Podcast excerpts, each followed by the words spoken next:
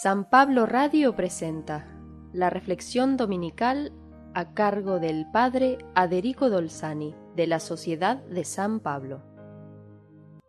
Celebramos hoy el Domingo de Pentecostés. Esta fiesta en su origen en Palestina era la fiesta del fin de las cosechas. Se celebraba hacia mitad de junio, pero variaba de año en año según el clima. Se agradecía a Dios por la cosecha y se pedía por la futura, pero se festejaba con música, bailes y fiestas populares.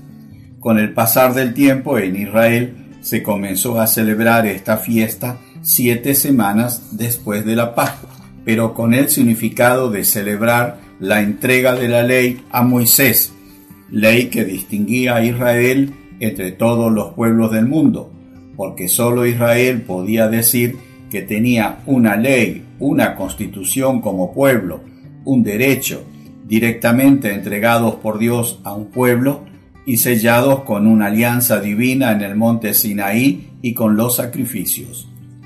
Con la llegada de los griegos tomó la denominación de Pentecostes, o sea, 50 días después. Hoy celebramos la nueva alianza de Dios, pero ya con la idea que nos enseñó Jesús cuando Él selló este día con la sangre de Cristo y no con la de los corderos de los sacrificios, y está eternizada con el cumplimiento de la promesa de Jesús a sus discípulos en la última cena. No los dejaré huérfanos, les enviaré Espíritu Santo, es decir, les daré vida divina, que se nos comunica para poder ver, pensar, vivir según el Espíritu está presente en nosotros. El Evangelio de Juan, el que leemos hoy, relata que Jesús entregó Espíritu Santo o vida divina a sus discípulos en la tarde del domingo de Pascua. Los discípulos estaban reunidos con miedo y con las puertas trancadas cuando vieron a Jesús en medio de ellos. El evangelista emplea el verbo orao, que es ver más allá de la realidad, Vemos el rostro de una persona, pero muchos ven en ese mismo rostro felicidad, enfermedades, tristeza, preocupación, engaños. Es un ver más allá de lo sensible. Depende de nuestra actitud y sensibilidad interior y sobre todo con el amor o el odio con que miramos una persona. Si una joven lee un libro de psicología de cómo cuidar y educar a un bebé, aprenderá muchas cosas importantes, pero el día en que comienza a cuidar a su propio bebé, cuántas cosas nuevas verá mucho más allá de sus conocimientos, de su razón y experiencias. Pasó una vida humana por su alma y por su cuerpo, y eso la fue transformando completamente en una nueva persona.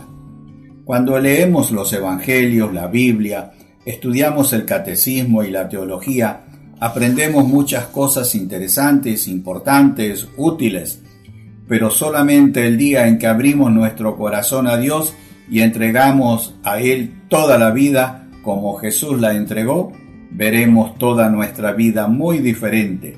Serán otros nuestros proyectos, nuestros valores, veremos de otra manera el futuro, imaginaremos otra familia como la ideal, el prójimo estará en nuestro centro, cambiará nuestro comportamiento, porque la presencia del Espíritu Santo, de la vida divina en nosotros, nos ha transformado en nuevas personas. La presencia del Espíritu Santo transformó ese grupo miedoso que estaba reunido con las puertas trancadas en la primera comunidad cristiana, entusiasta, alegre y evangelizadora que maravilló a toda Jerusalén. La gran diferencia entre la antigua alianza y la nueva alianza es que la primera es externa al hombre, que debe conocer los mandamientos, pero que se siente atraído por todo lo contrario y después de caer se purifica con sacrificios de animales y sangre. La nueva alianza, en cambio, es interna, es vida divina dentro de nosotros, y si nos dejamos transformar por esta vida divina presente en nosotros, seremos internamente llevados a vivir como Jesús, como Él nos enseñó a vivir en la montaña de las bienaventuranzas, muy cerquita de Dios, y seremos felices aún en medio de nuestras fragilidades y problemas. Que Dios hoy te bendiga en el día del Espíritu Santo, que vino para transformarnos en nuevas criaturas